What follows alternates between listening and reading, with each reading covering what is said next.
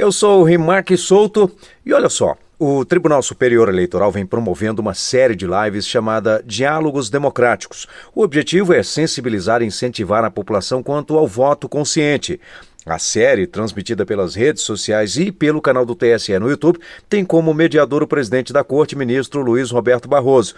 E você vai poder acompanhar na íntegra, em três blocos, a versão áudio da primeira live da série Diálogos Democráticos, realizada no último dia 19 de junho. O tema foi Mais Mulheres na Política. Participaram Camila Pitanga, atriz e embaixadora da ONU Mulheres, de Jamila Ribeiro, ela que é escritora, filósofa e professora da Pontifícia Universidade Católica de São Paulo, e a senadora Simone Tebet, primeira mulher a presidir a Comissão de Constituição, Justiça e Cidadania do Senado Federal. E te garanto, hein, foi muito boa. Ouça aí essa live. A série Diálogos é, Democráticos para debate e divulgação de alguns programas que estão sendo desenvolvidos aqui no Tribunal Superior Eleitoral. Três desses programas são Voto Consciente, atração de jovens idealistas para a política e empoderamento feminino. Meu nome é Luiz Roberto Barroso, eu sou ministro do Supremo Tribunal Federal e sou presidente do Tribunal Superior Eleitoral. Na verdade, estou ministro, eu sou um professor, sou casado, tenho uma filha de 24 anos e um filho de 21 anos. O presente debate tem por foco o nosso terceiro projeto, que é identificar preconceitos, discriminações e dificuldades que fazem com que apenas um percentual limitado de mulheres ocupe espaço no espaço público em geral e na política em particular. Para discutir o tema, nós selecionamos três mulheres que tiveram grande sucesso nas suas áreas de atuação para compartilharem com todos a sua trajetória e a sua visão de mundo. O debate envolve também, transversalmente, o entrecruzamento entre questões de gênero e questões raciais. Apresento as nossas participantes, a senadora Simone Tebet, do MDB, que é a primeira mulher a presidir a Comissão de Constituição e Justiça do Senado Federal, e ela vem do mundo do direito, sendo mestre, mestra em direito público pela Pontifícia Universidade de São Paulo. Também está conosco a Djamila Ribeiro, que é escritora, professora e mestre em filosofia política, bem como colunista do jornal Folha de São Paulo. Ela está na lista da BBC de 100 mulheres mais influentes do mundo tanto a senadora eh, Simone Tebet, eu já tive a oportunidade de conhecer pessoalmente em despachos institucionais aqui no Tribunal Superior Eleitoral. Jamila também já tive a oportunidade de dialogar, eh, participamos juntos de um memorável evento em Oxford há algum tempo atrás. E, por fim, mas não menos importante, a Camila Pitanga, que é atriz de renome eh, nacional, é diretora da ONG Movimento Humanos Direitos e embaixadora nacional da Boa Vontade pela ONU Mulheres Brasil desde dezembro de 2015. Camila, nós não tivemos chance de nos conhecer pessoalmente, a vida é, não é justa, mas os mas artistas. O contato é pela virtualidade mesmo, esse é um encontro. É, mas, mas os artistas eles entram na casa da gente, na vida da gente, de modo que a gente tem a sensação que que conhece. É um prazer muito grande de você aqui também. Mas que eu agradeço de coração a presença de, de todos. Eu aproveito para lembrar que o nosso encontro de hoje é, está sendo transmitido ao vivo pelo YouTube da Justiça Eleitoral e pelo Instagram, Twitter e Facebook do TSE. É, você que nos assiste pode participar desse debate enviando perguntas pelos chats ou utilizando a hashtag diálogos democráticos. E no último bloco, a sua dúvida pode ser respondida pelas participantes. Eu vou fazer a mesma pergunta para, inicial para as nossas três participantes. Combinamos de ter até cinco minutos para esta apresentação inicial. Nós começamos pela Camila é, Itanga, e eu queria te pedir para contar um pouco para a gente, brevemente, a sua trajetória, os desafios que você teve que superar até chegar ao sucesso que desfruta e conectando com a sua própria experiência, porque acha que a participação das mulheres na política ainda é tão baixa, representando menos de 15% do Congresso Nacional. Fiz essa pergunta, mas o tempo é seu para eh, fazer a reflexão que te parecer bem, Camila. Seja bem-vindo. Obrigada. Quero primeiro agradecer. Estou ainda com a voz embargada. Quem me conhece sabe que eu fico é, ansiosa, porque é uma honra estar aqui nesse, nessa conversa e num tema tão, tão importante, acho que nevrálgico de, da, não é só na cena brasileira, né, mas do mundo como um todo. As mulheres têm todo o direito de ocupar os seus espaços de poder. Eu sou atriz, eu sou mãe, mãe de Antônia Pitanga, eu sou mãe de Maria Luísa, mãe do coração, que tem 22 anos, mas eu sou filha de Antônio Pitanga e eu sou enteada de Benedita da Silva.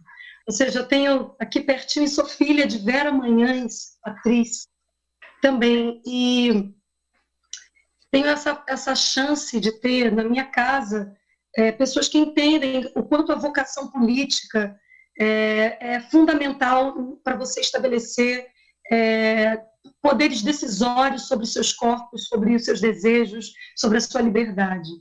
E é muito bom ter eles, ter minha avó, Maria da Natividade, e ter toda uma ancestralidade que me faz chegar aqui. É, e dentro dessa, dessa proximidade, dessa luta, né, principalmente da luta antirracista e da luta pelas mulheres, é, meu pai, mesmo sendo homem, ele sempre entendeu que era que era muito importante as mulheres terem o seu espaço. Ele sempre teve um respeito muito grande pelas mulheres dentro de casa. Eu fui educada dessa maneira. Eu sempre tive voz, de, uma voz muito. É, mas isso é uma possibilidade aqui, nesse microcosmo da minha casa, da minha experiência, e a gente sabe que isso não é a realidade das mulheres no, no Brasil. A gente vive um país que mata muitas mulheres, que não paga bem as mulheres como deveria pagar e que não, as mulheres ainda não estão no seu devido espaço de poder. Eu não, é, eu acho que a gente tem são séculos de, de, de, dessa disparidade. Eu sinto que a gente já tem alguns instrumentos, a gente tem uma constituição, a gente tem mais, é, embora a gente possa louvar, né, o quanto que as mulheres fazem a diferença na liderança, é, eu até me lembrei agora que eu ouvi o seu pronunciamento, ministro, e fiquei muito feliz em te ver aliado da causa das mulheres. E na sua fala, no pronunciamento que você valoriza como uma questão do seu mandato é, o empoderamento das mulheres na política, você também falou da diferença da que faz agora, no momento que a gente está vivendo de pandemia, é, a diferença que está sendo de mulheres líderes é, conduzindo é, e, e, superando toda essa tragédia que o mundo todo está sendo atravessado. Então, acho que as mulheres, quando a gente pensa, eu não sei se vou exatamente responder sua pergunta, mas é, as mulheres fazem muita diferença. É, e quando eu penso nas mandatas, nas gabinetonas, é, sistemas que têm uma, um olhar assim mais horizontal de liderança, é, eu vejo que tem uma, um, um ar, uma, uma possibilidade de, de, de renovação, de, de, superação do modus operandi que a gente vem trabalhando até aqui, eu acho que é, que é muito importante a gente valorizar e chegar a um lugar que não seja esse, de 77 mulheres no Congresso contra 500 e tantos homens. Acho que a gente isso mostra, a gente é, é definitivamente, embora em 2018 tenha sido um marco importante de, de renovação, mas é muito aquém do que a gente é, pode conquistar. E, e aí eu quero só, na verdade, fazer uma fala de uma utilizar aqui a minha voz, ecoar a voz de uma mulher que foi a primeira mulher negra eleita deputada Antonieta de Barros. Porque eu, quando fui chamada para fazer essa live, eu confesso, ministro Jamila, senadora, que eu fiquei um pouco, nossa, no momento que a gente está vivendo, é, que a gente está vendo a democracia praticamente é, ficar numa areia movediça, estranha, perspectivas estranhas. É, fiquei me perguntando sobre o fundamento da gente estar tá fazendo essa conversa e, e me lembrei é, eu me lembrei de, de, algo que também foi um momento de corte na minha vida, que foi a morte de Marielle. A morte de Marielle foi para mim um momento que eu fiquei muito sofrida, é, pensando assim, o que, que vale a pena? Que, que se ela que é, simboliza tantas, tanta coisa, um espaço de poder, um espaço, né, tantas lutas, o que, que isso e aí eu, eu lembro que eu fui para as ruas, e eu lembro de sentir na vibração das pessoas uma mobilização de, de reação, de ação, de conversa, que, que é esse o sentido que eu acho que a gente tem de entender que quando na última eleição muitas jovens negras estavam aí é, é, entendendo que precisavam ocupar esses espaços. Então, é, eu estou querendo ligar a Marielle Antonieta de Barros, que em 1934 foi a primeira deputada é, negra, e ela dizia isso. Não será a tristeza do deserto presente que nos roube as perspectivas de um futuro melhor, onde as conquistas da inteligência não se degenerem em armas de destruição, de aniquilamento, onde os homens enfim, se reconheçam fraternalmente. Será, contudo, quando houver bastante cultura e sólida independência entre as mulheres para que se considerem indivíduos, só então queremos existir uma civilização melhor. Eu quero tomar. Eu acho assim, a gente está no momento de impasse onde a gente pode construir tudo. Acho que a gente sempre tem que estar no momento de poder construir o que a gente quer para o futuro. O futuro ele é algo que se transforma nas nossas mãos. Então, eu estou querendo ligar a fala de Antonieta de Barros, a presença de Marielle, invocá-la aqui, porque é, é, é, é, nisso que eu acredito que nós, mulheres, estamos no nosso momento de ocupar os nossos espaços e de, e de mostrar a diferença que a gente pode fazer.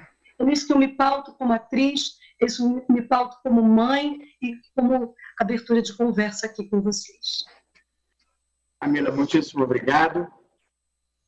Muitíssimo obrigado, Camila. Eu agora dirijo a mesma pergunta à professora Djamila eh, Ribeiro, pedindo que descreva brevemente a sua trajetória, os desafios e dificuldades que encontrou até chegar ao sucesso. Eu até conheço porque li o, o seu livro, o Manual é, contra o Antirracismo, e tem o seu depoimento, mas o público é, tem interesse de saber um pouco a sua trajetória, os seus desafios até o sucesso e como é que faria a conexão da sua própria trajetória com essa demanda que nós vislumbramos na sociedade de, de necessidade de mais mulheres na política. Por favor, professora. Bom, boa noite, primeiramente, boa noite a todas e todos. Quero agradecer o convite, agradecer ao ministro Barroso pela oportunidade, Camila, minha amiga querida, senadora é, Simone. Bom, eu venho de uma família de ativistas. É, o meu pai foi militante do movimento negro, de Santos, litoral de São Paulo, e também foi sindicalista, era estivador no Porto de Santos. Então, eu e meus irmãos, desde muito cedo, a gente teve contato com com esses debates. Meu próprio nome é um nome de origem africana, que ele tirou de um jornal da militância negra chamado Jor Negro. E desde cedo meu pai conversava com a gente sobre essas questões, a gente ia a manifestações, é, participava de reuniões. Então, não tive muita opção a não seguir um pouco esse caminho.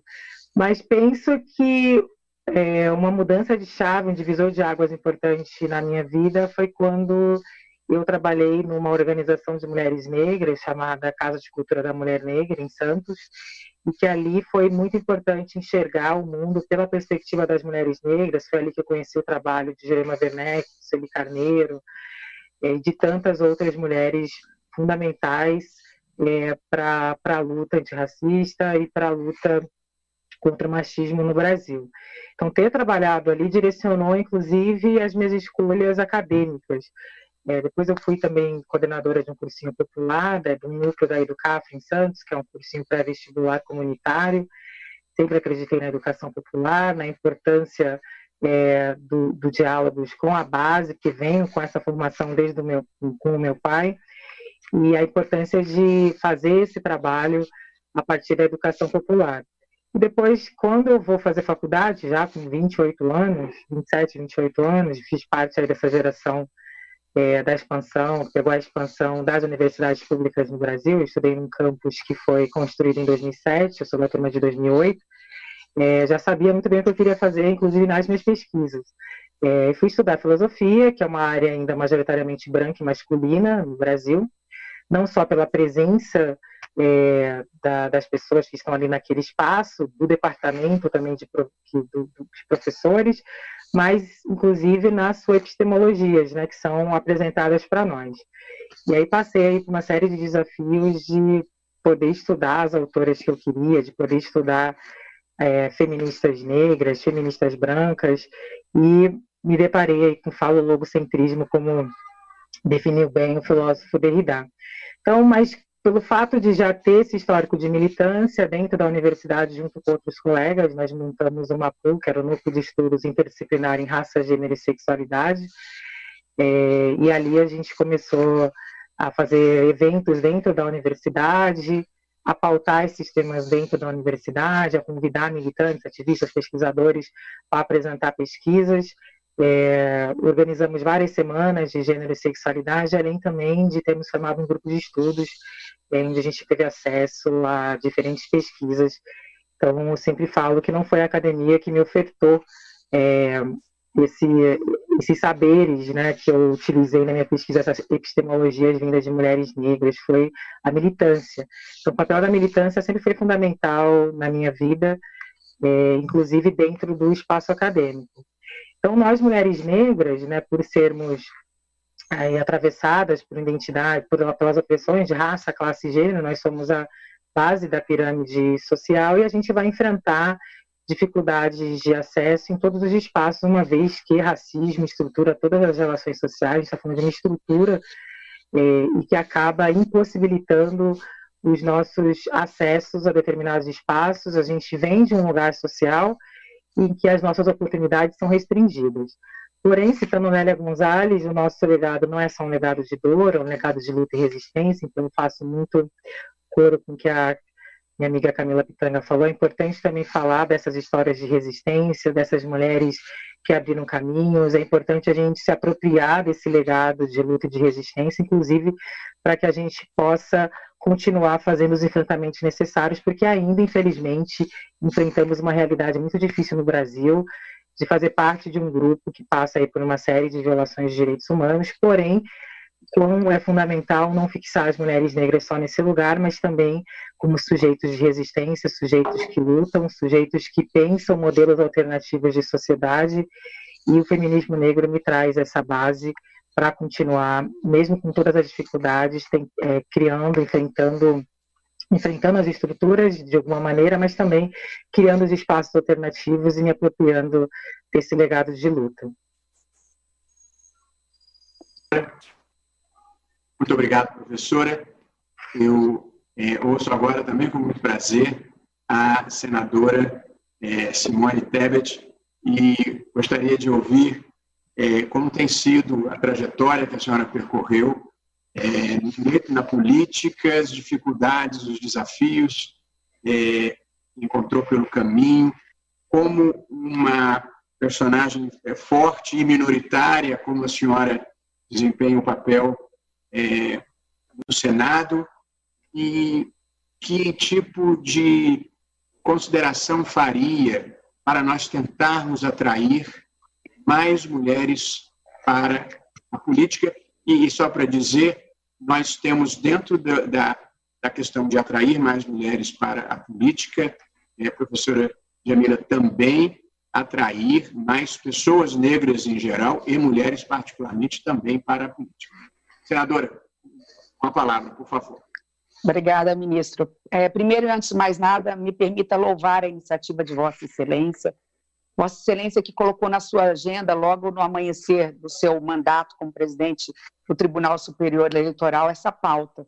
Né? Primeiro, como uma forma de é, aproximar a sociedade da justiça eleitoral. Eu acho que é muito importante a sociedade saber o papel do Poder Judiciário, é, neste momento, inclusive, no momento de tantas dúvidas, tantas incertezas e tantos embates institucionais é, que levam, muitas vezes, alguns poucos a achar que o país é mais comandado por um poder do que outro, quando, na realidade, nós temos uma Constituição muito forte que assegura a independência e a harmonia, obviamente, dos três poderes. E sempre lembrando que a palavra final, o verdadeiro intérprete da Constituição Federal, portanto, das nossas garantias, dos nossos direitos, é o Poder Judiciário, mais especificamente o Supremo Tribunal Federal.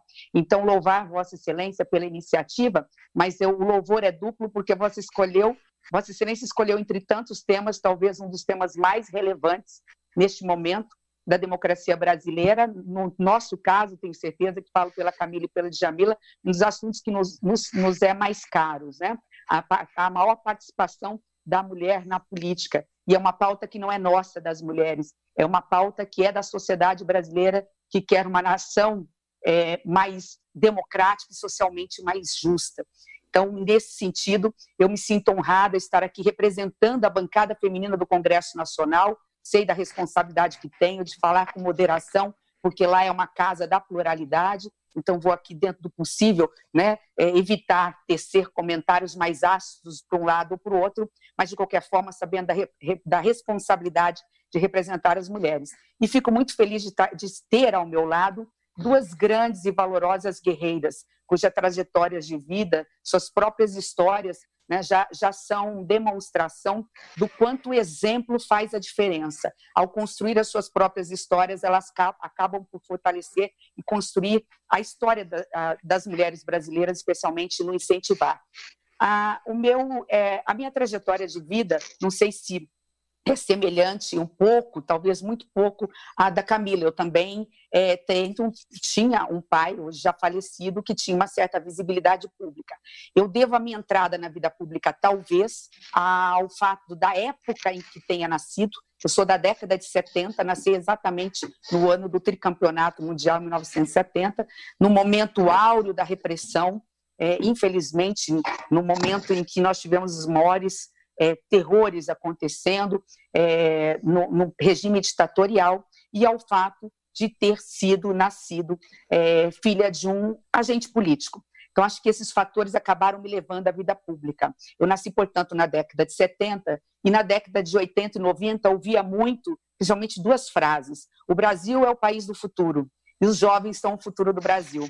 E eu, naquele momento da década de 80, era uma jovem lutando, por exemplo, em 84 pelas diretas já. Fui às ruas, como qualquer jovem da minha idade, Camila mais nova, Jamila mais nova, podem não ter vivenciado esse momento. Mas eu me lembro muito bem, eu tinha 14 anos, eu estava defendendo as diretas já. A emenda Dante de Oliveira, ela não passou por pouco, nós não nos esmorecemos, veio a eleição indireta, a derradeira, Constituição de 88, Constituição Cidadã, eu já estava no banco da universidade, eu sou formada pela Universidade Federal do Rio de Janeiro, que a minha verdadeira é, missão, eu sempre falo que é a, é, o bacharelado em Direito me permitiu exercer por um tempo a advocacia, e mesmo assim, mesmo pós-faculdade, assim que saí, fui cara pintada, nós tivemos um processo traumático de impeachment, e nesse meio tempo eu comecei a dar aula nas universidades do meu estado, justamente direito público, como é que se administra uma cidade, como é que se administra um estado e um país. E naquele momento meu pai, num, numa família de quatro filhos, é, é, entendeu que eu tinha que entrar para a política não só nos bastidores. Eu era daquela que fazia política empacotando santinhos. Aquele momento se podia dar brindes, camisetas. E ali eu comecei a perceber a falta de oportunidade igual entre homens e mulheres em, em, em, no que se refere ao processo eleitoral. Então, indo direto e mais objetivamente na sua pergunta, ministro, por que nossa, nossa é, participação, a participação feminina na política ainda é tão pífia, é tão baixa, em pleno século XXI no Brasil, eu acho que é preciso lembrar um pouquinho o passado. É, quando veio a Constituição de 88, garantindo a igualdade entre homens e mulheres, a bancada feminina, chamada Bancada do, do Batom, que era um pouco mais de 25, 26 deputadas é, e senadora, tiveram que lutar por uma cota. Em 1990 e depois o senhor pode me ajudar, mas enfim, em 1995, salvo engano. Naquele momento, eu tinha exatamente 25 anos, a senadora Marta Suplicy conseguiu emplacar uma, uma, uma cota apenas de 20% para mulheres nas câmaras de vereadores. Em 97, isso foi estendido para as assembleias legislativas e para os, o, a, e para o e para a Câmara de Deputados. Mas ali, desde ali, nós víamos que não havia igualdade de oportunidade. Essa cota um faz de conta.